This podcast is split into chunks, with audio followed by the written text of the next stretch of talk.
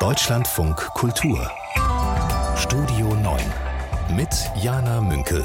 Zu Gast ist der Ressortleiter des Feuilletons bei den Zeitungen Welt und Welt am Sonntag. Ich sage herzlich willkommen, Andreas Rosenfelder. Vielen Dank, schön hier zu sein. Die Nominierten für den Preis der Leipziger Buchmesse werden wahrscheinlich auch äh, denken, vielen Dank, schön, dass das passiert ist. Aus 486 eingereichten Titeln hat die Jury 15 Werke ausgewählt. Jeweils fünf in den Kategorien Belletristik, Sachbuch, Übersetzung. Und bei der Belletristik ist zum Beispiel Anke Feuchtenberger nominiert. Ähm, ich fand da äh, ganz besonders, dass ihr Werk Genossin Kuckuck äh, da drauf gelandet ist bei auf der Nominierungsliste. Das ist eine Graphic Novel. Es ist zum ersten Mal in dieser Sparte Sparte tatsächlich eine Graphic Novel nominiert. Ist Ihnen sonst was aufgefallen ähm, auf dieser Liste, Herr Rosenfelder? Ja, zum einen halt eben, dass so ein bisschen experimentiert wird. Es gibt die Graphic Novel, es gibt bei den Sachbüchern auch ein Audiobuch, glaube ich, zum ersten Mal Jahrhundertstimmen. Das ist so eine Zeitzeugengeschichte. Äh, ähm, ich habe mich besonders gefreut, dass Dana Vohwinkel äh, auf der Liste ist mit ihrem Buch äh, Gewässer im Ziplock. Die hat ja in, beim Bachmann-Preis, glaube ich, den Deutschlandfunkpreis gewonnen. Und ich finde es gerade heute, das ist eine jüdische Familiengeschichte, die zwischen äh, Chicago, Berlin und Jerusalem spielt, muss man ja fast schon sagen, ist es ein traurigerweise fast schon ein, ein Statement zu sagen, wir setzen die auf die Liste in einer Zeit, wo ähm, bei der Biennale in Venedig dagegen protestiert wird, dass israelische Künstler überhaupt dort auftreten können. Also auch ein guter, stiller Kommentar zu den Themen der Zeit sozusagen? Oder ist es dann schon zu viel rein interpretiert? Ich, ich würde das jetzt gar nicht so interpretieren. Ich freue mich einfach nur drüber, weil es ein tolles Buch ist und, äh, und, und weil sie sich durchaus auch in, der, in den letzten äh, Monaten auch skeptisch und kritisch zur Situation geäußert hat. Sie hat mal gesagt, wo seid ihr eigentlich Leute? Also was ist mit, den, mit ihren Freunden, die jetzt äh, keinerlei Solidarität gezeigt haben nach dem äh, Attentat vom 7. Oktober? Dann warten wir gemeinsam auf den 21. März. Dann wissen wir, wer das Rennen macht. Und wir schauen heute, wie immer, auf die Themen dieses Tages. Und wie immer ist viel los in der Welt. Und wie immer freue ich mich, dass Sie da sind und dass Sie zuhören. Der Feuilleton-Chef der Welt und der Welt am Sonntag ist hier bei mir zu Gast. Und ich freue mich immer, das zu sagen, weil das gleich wie so eine Weltherrschaft klingt. Andreas Rosenfelder, wie geht's Ihnen da bei Ihrer eigenen Zeitung? Ich habe mich jetzt eher gefreut, dass das Wort Sonntag so schön sonntäglich klingt, obwohl gar nicht Sonntag ist. Aber natürlich ist das ein schöner Name. Immer im Gegenpol auch zur Zeit. Ne? Das ist die Herrschaft über die Zeit und wir sind halt für die Welt zuständig.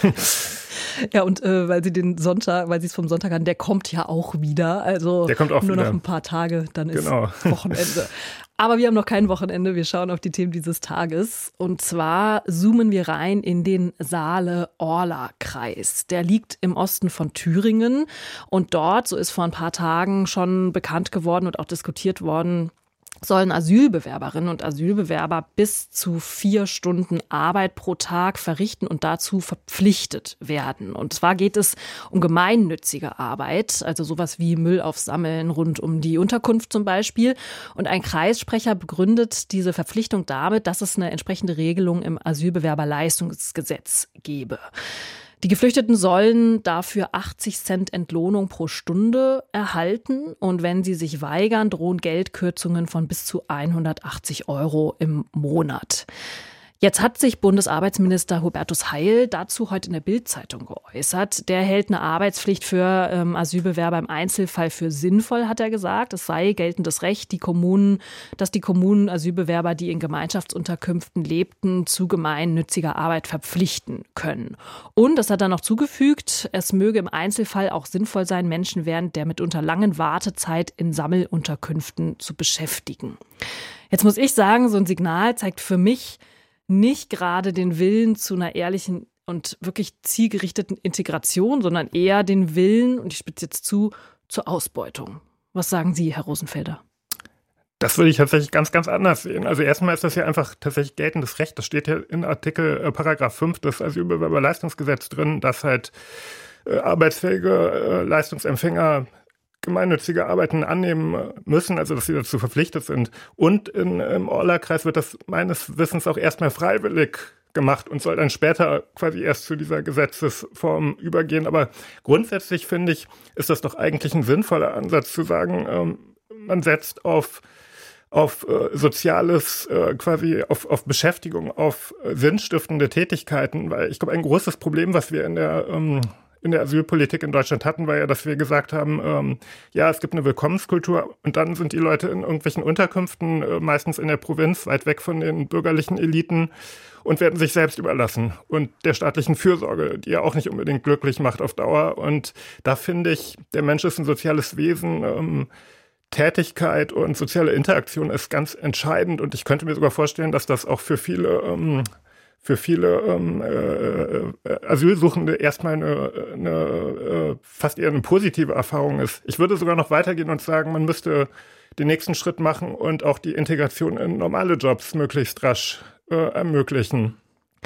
An dem Punkt würde ich total mitgehen, weil jetzt auch ähm, von vielen Seiten das Argument kommt, naja, wir haben ja einen Fachkräftemangel, da ist doch so eine Verpflichtung auch zu gemeinnütziger Arbeit total sinnvoll.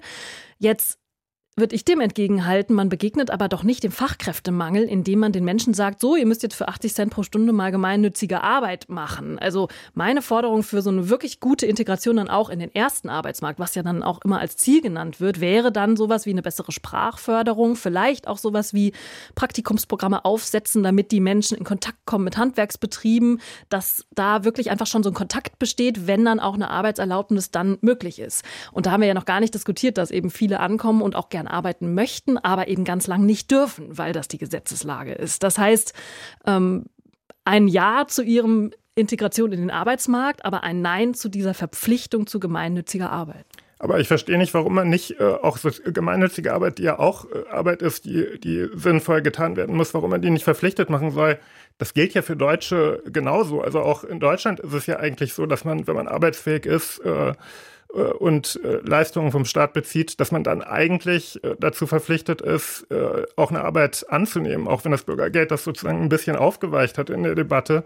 Und ich glaube halt tatsächlich, dass, ähm, dass quasi die, auch das Fehlen von, von Arbeitstätigkeit eher so eine, eine Ursache von Depressionen, von Aggressionen, von Phlegma ist, die sich später ganz massiv rächt, was, äh, was die Integration angeht. Das ist ja nach ein paar Jahren in so einer ähm, Unterkunft, die Verfahren ziehen sich ja oft sehr in die Länge.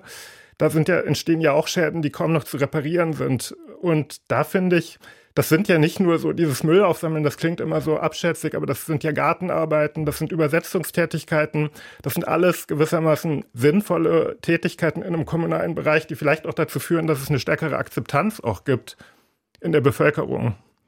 Jetzt hat die Thüringer Integrationsministerin Mirjam Krupper sich im MDR geäußert und die hat einen Aspekt angesprochen, den ich gern noch dazulegen möchte, weil sie eben sagt, da geht's gar nicht nur um dieses beschäftigt halten, sondern auch um dieses das jetzt verpflichtend machen, was sie nicht so gut heißt. Es ist wirklich so, dass es eine gewisse populistische Wirkung hat, zu sagen, die Menschen wollen nicht arbeiten, die sitzen rum und tun nichts. Und das halte ich für wirklich gefährlich, dass man ständig suggeriert, hier sind Menschen, die nicht wollen. Und das stimmt nicht. Man findet in den Gemeinschaftsunterkünften, in den Erstaufnahmen viele Freiwillige, die das tun, auch für so wenig Geld.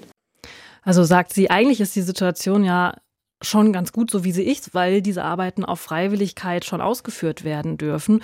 Und ich würde da noch zufügen, dass eben durch diese Verpflichtung eben wirklich so ein Signal gesendet wird, hier für diese Arbeiten seid ihr, liebe Asylbewerberinnen und Asylbewerber, uns gut genug, jetzt ums zuzuspitzen. Ne? Also so ein Menschenbild dahinter, wo man sagt, die Menschen kommen an und dürfen jetzt erstmal diese Hilfstätigkeiten machen, wofür sie 80 Cent in der Stunde kriegen. Also ich würde dann eher dafür plädieren, wo wir gerade schon waren, zu sagen, dann muss die Integration in den ersten Arbeitsmarkt gut und schnell erfolgen und dann aber auch richtig entlohnt werden.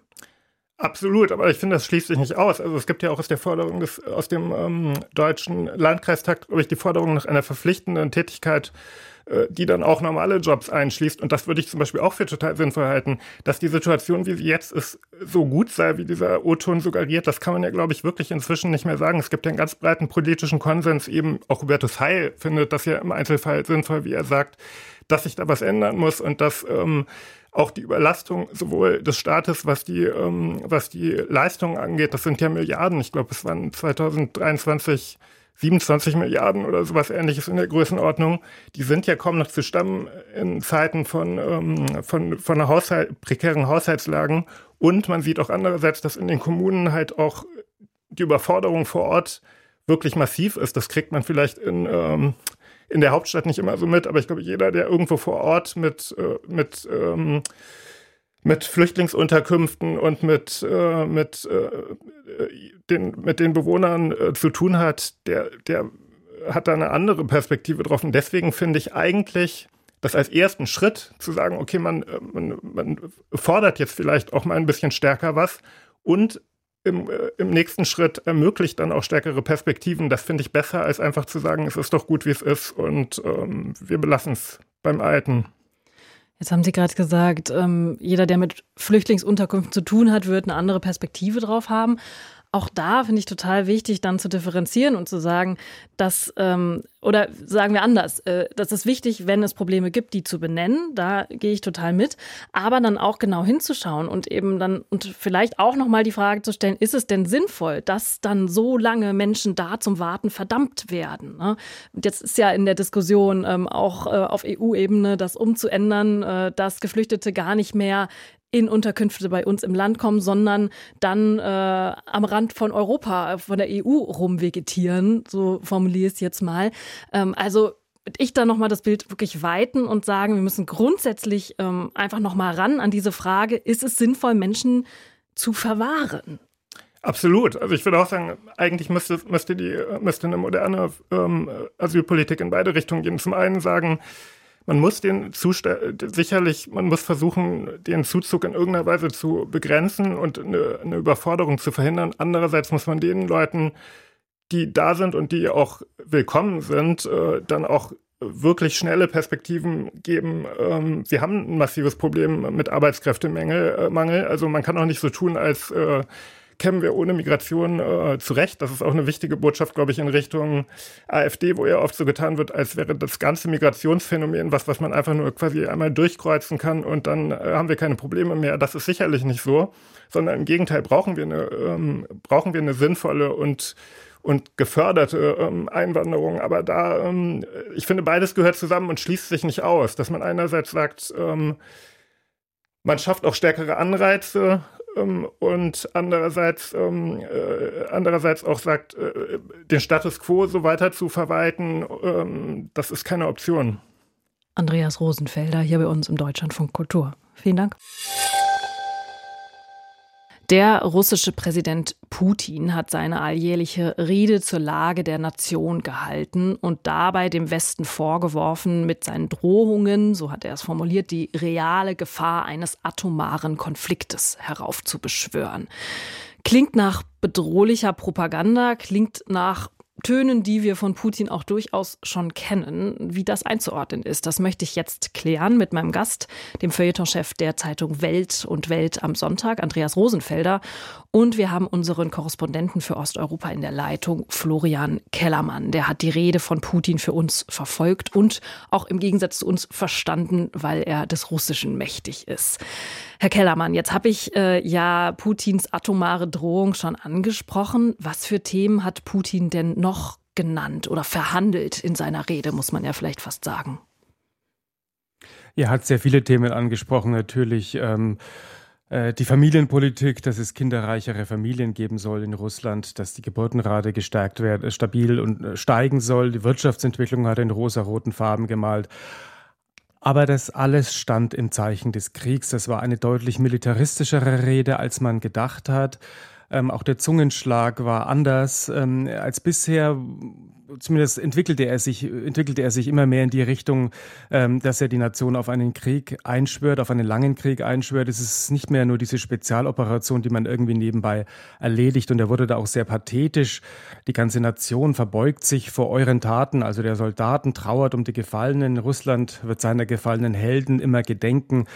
Also das war eine, wie ich gesagt habe, eine wirkliche Kriegsrede. Und an den Westen, ja, da hat er, er hat es auch nicht mehr wirklich begründet, den Angriff auf die Ukraine, sondern hat es als äh, eine existenzielle Auseinandersetzung mit dem Westen dargestellt insgesamt. Da haben Sie schon das Zitat mit dem atomaren Konflikt genannt. Und er hat dann auch noch konkret, ähm, ist dann auch noch konkret eingegangen auf die Aussagen des ähm, französischen Präsidenten Macron, äh, dass es nicht auszuschließen sei, dass die NATO auch Bodentruppen in die Ukraine schicken könnte.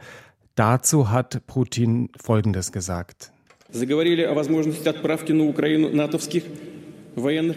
Sie sprechen davon, militärische Kontingente der NATO in die Ukraine zu entsenden. Aber wir erinnern uns an das Schicksal derer, die in der Vergangenheit ihre Kontingente nach Russland geschickt haben. Jetzt wären die Folgen für Eindringlinge noch weitaus tragischer. Sie sollten verstehen, dass auch wir Waffen haben, die Ziele auf ihren Staatsgebieten treffen können. Eine deutliche Drohung also, ausgesprochen an den Westen. Vielen Dank für diese Einblicke, Herr Kellermann. Äh, Andreas Rosenfelder, wenn Sie da so zuhören. Ähm, und ich habe es ja schon gesagt, diese Drohungen sind jetzt nichts Neues, aber sie jetzt nochmal in diesem Kontext zu hören, in dem ähm, der Krieg seit zwei Jahren andauert und wir immer wieder auch mitkriegen, dass die Ukraine dringend Nachschub an Waffen braucht, um sich weiter zu verteidigen. Wie bedroht fühlen Sie sich dann? Also ich habe mir die Rede vorher auch angehört. Es gab einen einzigen Punkt, wo ich dachte, ähm, der spricht doch für so eine äh, gewisse Rationalität, die man auf der anderen Seite dann ja doch äh, noch unterstellen kann. Da hat Putin gesagt, es wäre Wahnsinn, Europa anzugreifen. Ich weiß nicht, wie es im russischen Original hieß, aber das, der deutsche Übersetzer hat Wahnsinn gesagt. Das zeigt ja, dass da doch auch ein Bewusstsein dafür herrscht, äh, was äh, das bedeuten würde und dass man das jetzt nicht quasi äh, ähm, äh, verherrlichend quasi herbeifantasiert. Andererseits ist das natürlich hochbedrohlich, dass Putin da wirklich sehr ausführlich vom Waffenarsenal gesprochen hat und das auch in seiner technologischen Überlegenheit sehr gerühmt hat, ne? die ganzen Überschallwaffen und so weiter. Das war schon so eine Art ähm, Vorzeigen der Instrumente, so will, was, was da noch möglich ist. Ne? Und ich glaube schon, dass das im Kontext von den, ähm, von den Äußerungen von Macron zu verstehen ist und sozusagen heißt so hier, ähm, wir ziehen jetzt hier eine rote Linie und wenn ihr über die rübergeht, dann äh, gehen wir auch über eine andere rote Linie. Ach, diese roten Linien, die, ja, möchte ich eigentlich manchmal gar nicht so doll drüber nachdenken. Jetzt ist ja aber auch der Tod des Oppositionellen Alexei Nawalny, Herr Kellermann, äh, ein zumindest bei uns sehr präsentes Thema. Äh, Julia Nawalny war gestern vor dem EU-Parlament, hat dort gesprochen. War denn der Tod von Nawalny auf irgendeine Art ein Thema jetzt in dieser Rede? Ich vermute nicht. Nein, also ich meine, die Rede dauert noch an. Insofern kann ich es nicht mit absoluter Gewissheit sagen, ob es nicht noch kommt. Ähm, aber in dem Teil, den ich hören könnte, hatte Nawalny da keinen Platz und ich gehe auch nicht davon aus, dass Putin da noch auf ihn eingehen wird. Er hat ihn auch früher nicht mit Namen genannt. Äh, sondern höchstens irgendwie ähm, äh, der, der, Angeklagte oder irgend sowas. Und ähm, ja, dass äh, er einen Opponenten hat, der irgendwann ein Gewicht hat in Russland, das darf ja schon eigentlich nicht sein. Die, bei der Präsidentschaftswahl im März tritt ja auch niemand gegen ihn an, darf niemand gegen ihn antreten, der irgendwie ein fundamental anderes Programm hätte, der zum Beispiel den Überfall auf die Ukraine kritisieren würde. Also es hat es ja auch so dargestellt, als stünde die ganze Nation hinter seinem äh, Vorgehen in der Ukraine, was definitiv nicht stimmt. Das zeigen also auch Umfragen.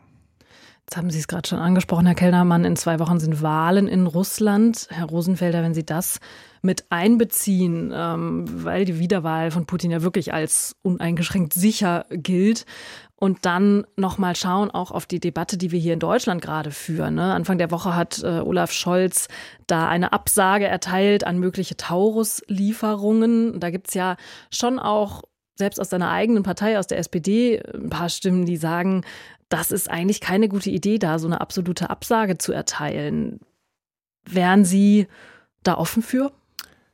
Ich würde eher sagen, dass die äh, Rede von Putin noch zeigt, dass, äh, dass äh, Olaf Scholz da auch mit einem durchaus vernünftigen Kalkül vorsichtig ist, äh, eine Waffenlieferung ähm, zu ermöglichen, die dann doch auch potenziell ja als äh, unmittelbare Bedrohung von Russland interpretiert werden kann. Die haben ja eine Reichweite, wurde ja auch jetzt verschiedentlich berichtet. Damit könnte man auch den Kreml im Grunde relativ, äh, relativ mit hohen Erfolgsaussichten angreifen. Ne? Und dass da Scholz äh, quasi jetzt nicht äh, ähm, ohne, ohne, ohne wirklich intensives Nachdenken zustimmt, finde ich vor dem Hintergrund der Rede auch nochmal noch mal, ähm, einleuchtender, weil es ja auch wirklich wichtig ist, äh, eine, eine ähm, totale Eskalation des Konflikts zu vermeiden. Und Deutschland ist ja ansonsten bei den Waffenlieferungen wirklich ganz, ganz vorne mit dabei. Das vergisst man auch immer ein bisschen. wir sind ja einfach nach den USA doch die zweitwichtigste Nation, was das angeht.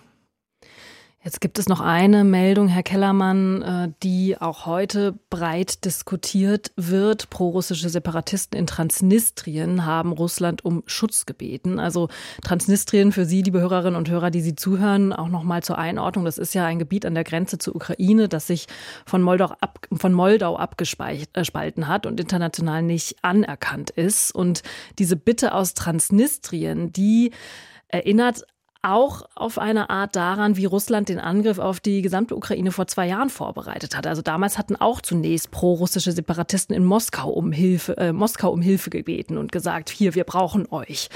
Herr Kellermann, wenn Sie das anschauen, teilen Sie dieser ein, diesen Eindruck, dass das an die Situation vor dem Angriff vor, von vor zwei Jahren erinnert? Nein, so weit würde ich nicht gehen. Ähm, dies, diese Versammlung, die sich da getroffen hat, in Transnistrien, die da von dieser Marionettenregime Putins äh, veranstaltet worden ist, hat letztendlich auch nicht verlangt, dass Transnistrien von Russland aufgenommen wird, also auch mit annektiert wird. Das wäre ein Schritt gewesen, der dann wirklich die Alarmglocken hätte läuten lassen. Das wäre dann ähm, äh, ja eine Entsprechung gewesen zu dem, was im Donetsbecken äh, passiert ist in den beiden östlichen Bezirken äh, der Ukraine 2022 im Februar, aber das ist eben nicht der Fall gewesen. Es wäre auch für Russland schwierig gewesen, dann diese äh, dem nachzukommen, denn Russland hätte dann quasi von der Verfassung her den Auftrag gehabt, dieses ähm, Gebiet einzunehmen. Und dazu hat Russland schlicht und ergreifend nicht die militärischen Möglichkeiten im Moment. Also ich glaube nicht, dass Russland weiter eskalieren kann, dass Russland jetzt schon alles tut und alles einsetzt, was es hat, bis auf die Atomwaffen natürlich, ähm, ähm, um die Ukraine zu besiegen, aber Transnistrien äh, zu befreien oder zu, zu erobern, dazu hat Russland im Moment nicht die Kraft. Dann sage ich an dieser Stelle vielen Dank, Florian Kellermann, an unseren Osteuropa-Korrespondenten, der die Rede Putins an die Nation zur Lage der Nation verfolgt hat für uns. Vielen Dank für die Einordnung und vielen Dank auch an Sie fürs Mitdiskutieren, Einordnen, auch Rede verfolgen, Andreas Rosenfelder. Herr Rosenfelder, Sie haben ein Thema mitgebracht, über das Sie gelacht haben. Worüber haben Sie gelacht? Man muss vielleicht vorausschicken, dass das ein sarkastisches Lachen ist, kein wirklich heiteres Lachen. Ich war Ende Januar in Brüssel im Europaparlament und habe dort Martin Sonneborn ähm, getroffen und interviewt. Satiriker, ehemaliger Titanic-Chefredakteur und auch Abgeordneter der Satirepartei Die Partei, der jetzt seit zwei Legislaturperioden in äh, Brüssel und Straßburg im Parlament ist. Und äh, ich musste dann tatsächlich lachen, als äh, ich auf der Toilette festgestellt habe, dass es kein warmes Wasser gibt. Äh, und äh, Martin Sonneborn mir erklärt hat, es gibt seit Jahren kein warmes Wasser im Europaparlament, weil das, obwohl es erst in den 90er Jahren sehr teuer gebaut wurde, schon kaputt ist, Legionellen hat und quasi gar nicht mehr zu reparieren ist. Man denkt schon über einen Neubau nach. Wohl, dann werden Sie lachen, weil hier im Funkhaus gibt es tatsächlich auch kein warmes Wasser und zwar aus Energiespargründen. Aber immerhin keine Legionellen. Das stimmt. Da bin ich auch ganz froh. Ich muss vielleicht nochmal nachfragen. Vielleicht genau. wurde der Grund vorgeschoben. Und warum hat sie das zum Lachen gebracht? Also ich meine, die EU, dass die EU immer mal als marode und auch so mit so, einem, mit so einer hochgezogenen Augenbraue als baufällig, jetzt nicht nur im Gebäude, sondern auch als Konstrukt, das eben als zum Teil nicht legitim, nicht demokratisch bezeichnet wird, ist ja nichts so Neues. Das stimmt, also, aber es bietet sich natürlich immer wieder an, das dann auch allegorisch zu betrachten, dass halt nicht mal das warme Wasser im, äh, im Parlament äh, funktioniert. Und tatsächlich hat Martin Sonnenborn den wir eigentlich eher so als Spaßvogel eben und äh, Titanic, ähm, äh, Titanic-Satiriker kennt, der hat ein sehr ernstes und sehr äh, düsteres Bild vom Zustand der Europäischen Union gezeichnet und hat auch gesagt, dass es speziell unter der ähm, Kommissionspräsidentschaft von Ursula von der Leyen äh, richtig bergab geht mit Europa, dass Demokratiedefizite total zunehmen, Korruption, Intransparenz. Man erinnert sich, letztes Jahr war die Qatargate-Affäre, da war die EU mal für ein paar Wochen äh, in den Schlagzeilen. Da sagt Sonneborn, da hat sich überhaupt nichts getan. Da wurde rhetorisch ein bisschen danach äh, ähm, repariert, aber eigentlich ist, außer dass es etwas schwieriger ist, jetzt Gästen ein Kantinenessen auszugeben, äh, nichts passiert. Jetzt möchte ich das Bild gerne noch ein bisschen weiten, weil es ja trotzdem so ist, dass die EU zum Beispiel, was Klimaschutz angeht, durchaus auch Erfolge vorzuweisen hat. Also ich erinnere an den Green Deal, der durchaus Unternehmen Vorgaben machen soll, der in weiten Teilen auch schon ausgestaltet ist, der schon als ähm, würde sagen, Jahrhundertprojekt auch gelten kann, wo wirklich mal Regelungen zumindest ausgearbeitet werden, die uns helfen sollen bei der sozial-ökologischen Transformation. Also doch nicht so baufällig.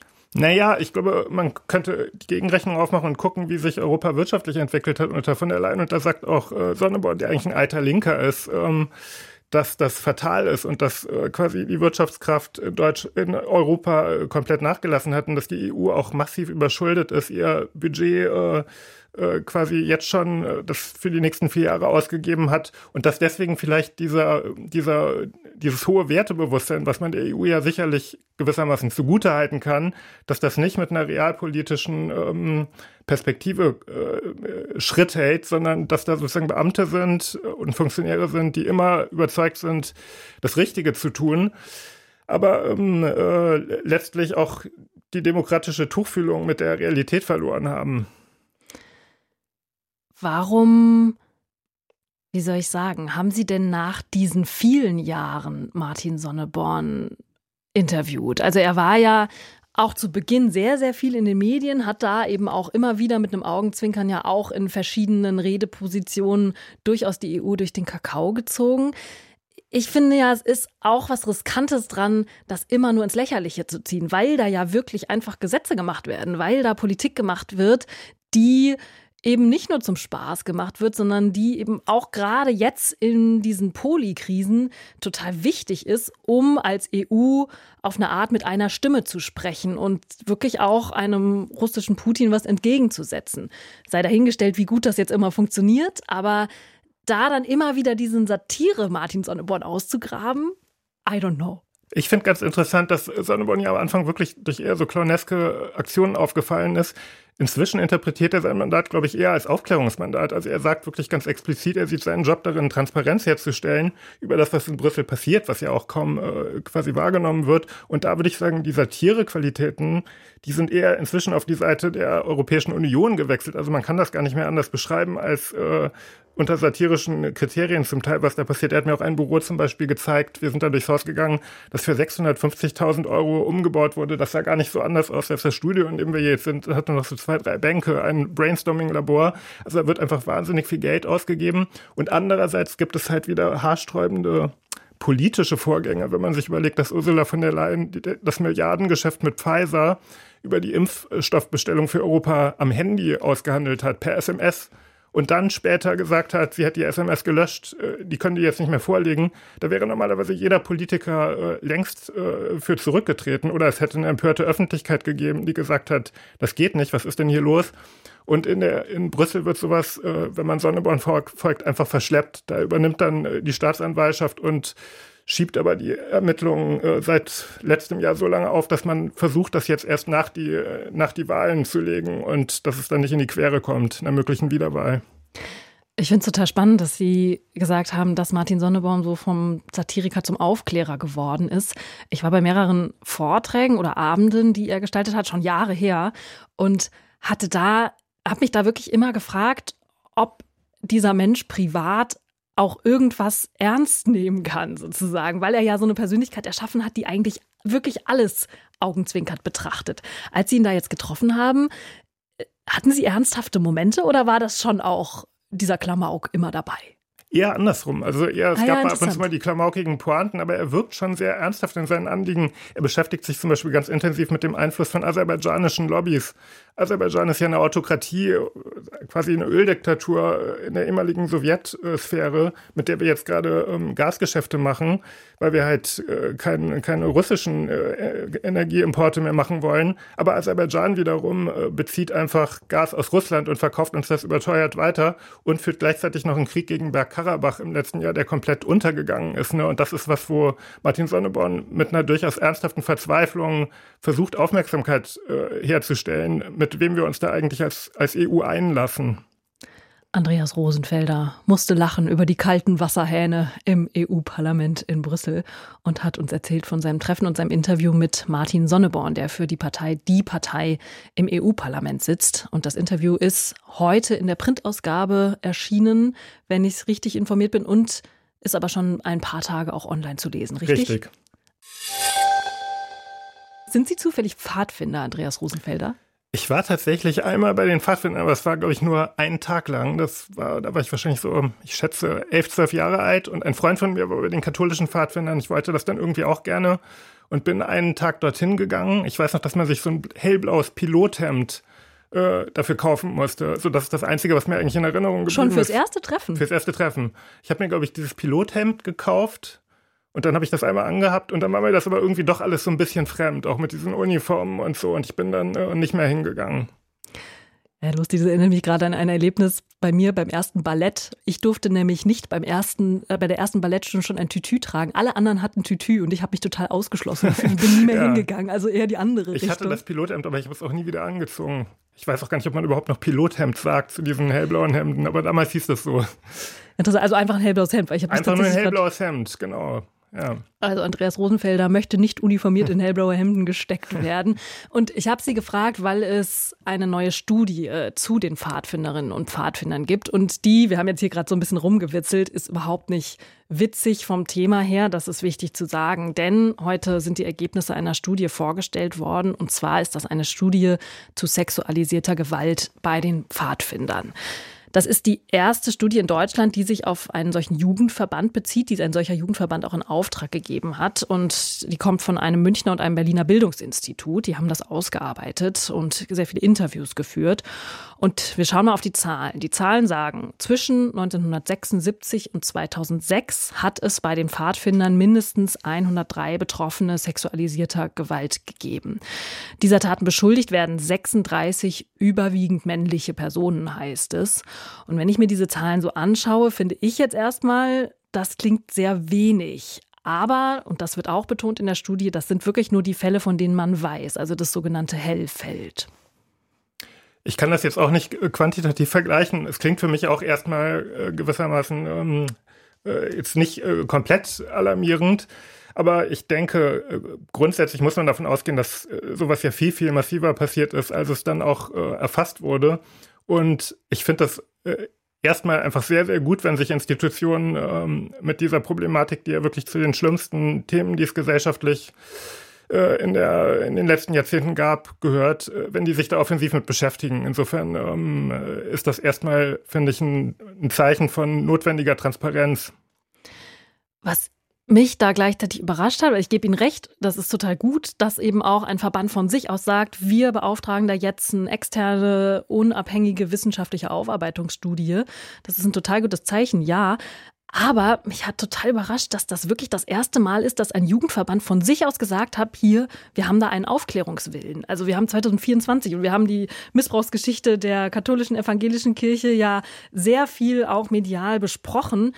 Und dass da immer noch nicht wirklich auch proaktiv vorangegangen wird und äh, gesagt wird, wir sind ein Verband, wir wollen da jetzt wirklich Licht ins Dunkel bringen, damit wir auch an unseren Strukturen was ändern können, das macht mich echt ein bisschen fassungslos. Absolut richtig, ja. Ich meine, das ist ja eine Thematik, die uns seit 15 Jahren, glaube ich, intensiv beschäftigt. Ne? Damals fing das an mit der Odenwaldschule, dann kamen die Kirchen äh, an die Reihe, die äh, Kollegs und so weiter. Es gab äh, hier ähm, diverse Musikinstitutionen, äh, Chöre und so weiter ich, ich fürchte einfach, dass das ein Thema ist, was wirklich überall, wo gewissermaßen ähm, Jugendliche, junge Menschen, Kinder, Erwachsenen, Schutzbefohlenen anvertraut waren, dass das da überall eine Rolle spielt, ne? Und dass man sozusagen äh, überall, wo man reinleuchten würde, auch was findet. Ne? Das gilt auch für Sportvereine, das gilt ähm, ja für alle Formen so des, des Miteinanders. Ja, und diese Machtstrukturen, die thematisiert die Studie auch. Ähm, die Macherinnen und Macher der Studie sagen, ja, da haben sich auch sehr klare Machtstrukturen gezeigt, die eben durch diese Interviews äh, auch sehr klar beschrieben worden seien. Und äh, die äh, Studien, also die Wissenschaftlerinnen und Wissenschaftler haben, die waren wohl erstaunt, welchen Kultstatus einzelne Pfadfinderinnen und Pfadfinder haben konnten aufgrund bestimmter Fähigkeiten. Also diese Struktur, die ja darauf aufbaut, dass man ganz viel zusammen lernt und auch von Älteren lernt. Ne? So dieses typische bei den Pfadfindern ist ja immer das Feuer machen äh, mit verschiedenem Werkzeug lernen und so. Ähm, und das ist natürlich total problematisch, wenn man einer Person so einen Kultstatus zuge bietet, äh, die dann sozusagen natürlich keine Fehler begeht, sage ich jetzt mhm. mal. Ist natürlich logisch. Ich frage mich nur, wie Institutionen das auffangen können, weil es natürlich immer so ist, dass kleinere von älteren lernen und man natürlich diesen Kontakt auch nicht komplett aseptisch gestalten kann. Na klar, das ist dieses charismatische eben von auch äh, von Führungsfiguren, die das dann ja einfach sind, sei es jetzt im Sport, sei es in, äh, bei Pfadfindern oder in, äh, auch in Schulen war das ja oft so, ne, dass das so eine Art ähm, so eine bestimmte Aura auch gab, die diese, diese Personen dann ausgenutzt haben. Ne? Ich glaube, ähm, letztlich äh, muss einfach quasi die, die, ähm, die Selbstkritik in diesen Institutionen ganz radikal sein. Man muss wirklich ganz, ganz genau hingucken. Und ich habe auch das Gefühl, das passiert inzwischen. Ich glaube, diese Institutionen haben eigentlich alle daraus gelernt. Wenn man heute Fußballtrainer werden will, dann wird man auch geschult. Das hat ja alles damals gar nicht stattgefunden, dass man mit solchen Themen überhaupt in Berührung kam. Ne? Da waren halt dann irgendwelche Freizeitleiter, haben die äh, evangelische Jugendfreizeit gemacht. Das waren halt einfach irgendwelche beliebten äh, Typen, aber da hat man jetzt nicht groß hingeschaut, äh, ob, die, ob die auch verantwortungsvoll damit umgehen. Ne? Und ich glaube, das hat sich wirklich radikal geändert. Dann sage ich an dieser Stelle vielen Dank an den Feuilletonchef der Welt, Andreas Rosenfelder, hier für Ihren Besuch im Studio und für Ihre Gedanken und für den Austausch. Ja, vielen Dank auch. Ich begebe mich jetzt auch wieder in die sogenannte Welt da draußen. Viel Spaß dabei.